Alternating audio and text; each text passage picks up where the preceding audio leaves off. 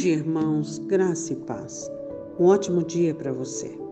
Que a graça e a misericórdia do Senhor seja sobre a sua vida e que a mão do Senhor se estenda sobre tudo aquilo que você for fazer. Não se esquecendo da necessidade de estreitar cada vez mais a sua comunhão com o Senhor. Isso é de inteira relevância e importância na sua vida.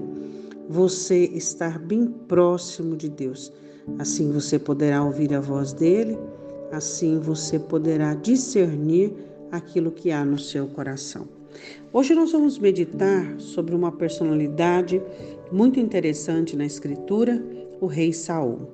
O rei Saul foi um rei é, que o povo quis, né? O povo quis uh, a monarquia, como todas as outras nações ao redor. É, e o governo de Israel era um governo teocrático, ou seja, um governo onde Deus governava. Deus governava na religião por meio do sacerdócio e também na política por meio do sacerdócio, ou seja, tudo que quem decidia era Samuel, que era o sacerdote. Mas então o povo se manifesta pedindo a monarquia. Então o Senhor faz segundo o coração daquele povo que não queria mais Deus. Muito interessante isso, né? Deus atende um pedido dizendo: Eu dei um rei na minha ira. Ou seja, Deus ficou irado por Israel não querer o governo total de Deus e querer um homem eh, assumindo o governo político, o governo de guerras, o governo de Israel. Mas vamos lá. Em 1 Samuel capítulo 10, versículo de número 22, então tornaram a perguntar ao Senhor se aquele homem ainda viria ali. E disse o Senhor: Eis que se escondeu entre a bagagem.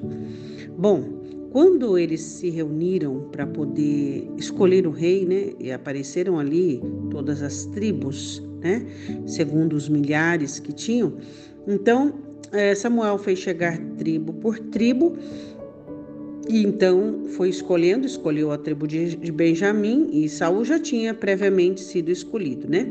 Mas chegou ali a tribo de Benjamim, da qual ele pertencia, e tomou a família dele, que era a família de Matre, e procura por Saul, mas não achou. E onde ele estava?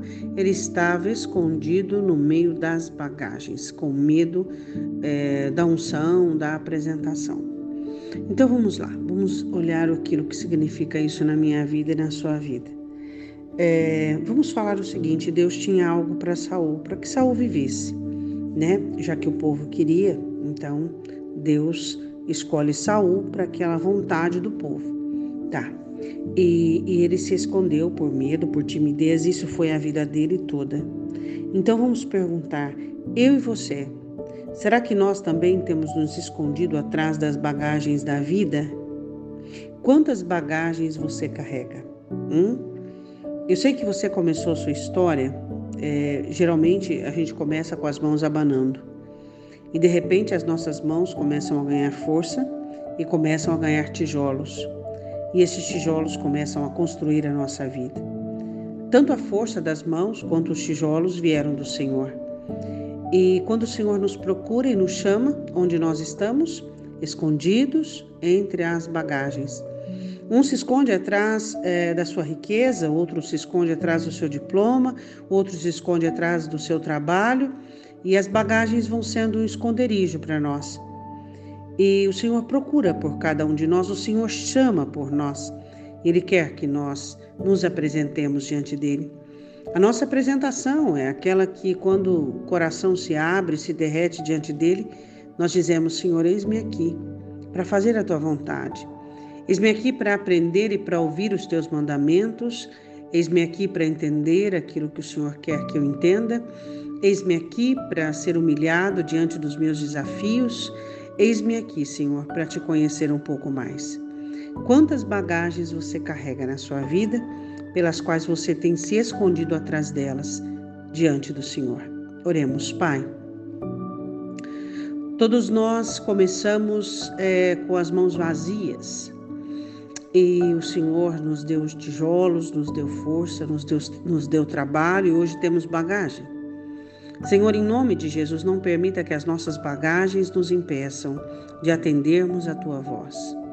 Senhor, que o Senhor não possa ter filhos, filhos que são fiéis, Deus, filhos que são sensatos e sóbrios, escondidos atrás de bagagens, mas que todos nós possamos nos apresentar dizendo: Senhor, eis-me aqui. O que o Senhor quer me ensinar no dia de hoje? O que o Senhor quer tirar do meu coração? O que o Senhor quer me mover, para onde o Senhor quer me, me mover. Porque, Senhor, nós entendemos que sem a tua direção nós não podemos ir para lugar algum. Sem a tua direção, as nossas bagagens serão a nossa destruição. Elas vão nos afogar, elas vão nos destruir, Deus. Então é por isso que nós te pedimos: socorra-nos e ajuda-nos. Amém. Amém. Um ótimo dia. Deus te abençoe.